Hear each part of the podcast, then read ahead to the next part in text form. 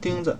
一个商人在市场上赶上了好生意，他把所有的货物都卖完了，旅行袋里装满了金子和银子。他骑上马，把旅行袋放在身后，往家中往家走。中午，他在一个城里休息，仆人牵着马夫走了啊，过来了。主人，马的左右掌掉了一个钉子。商人说：“没关系，再有六小时就到家了。”下午，仆人喂马的时候说：“我把马圈到铁匠铺。”把那这个钉子钉上去了。主人说：“算了，再有三两个钟头就到家了。”他骑着马继续往前走。没过多久，马瘸了，后来左腿折断了。三人只好卸下沉重的旅行袋，扛在肩上，步行回家。夜里很晚才走到。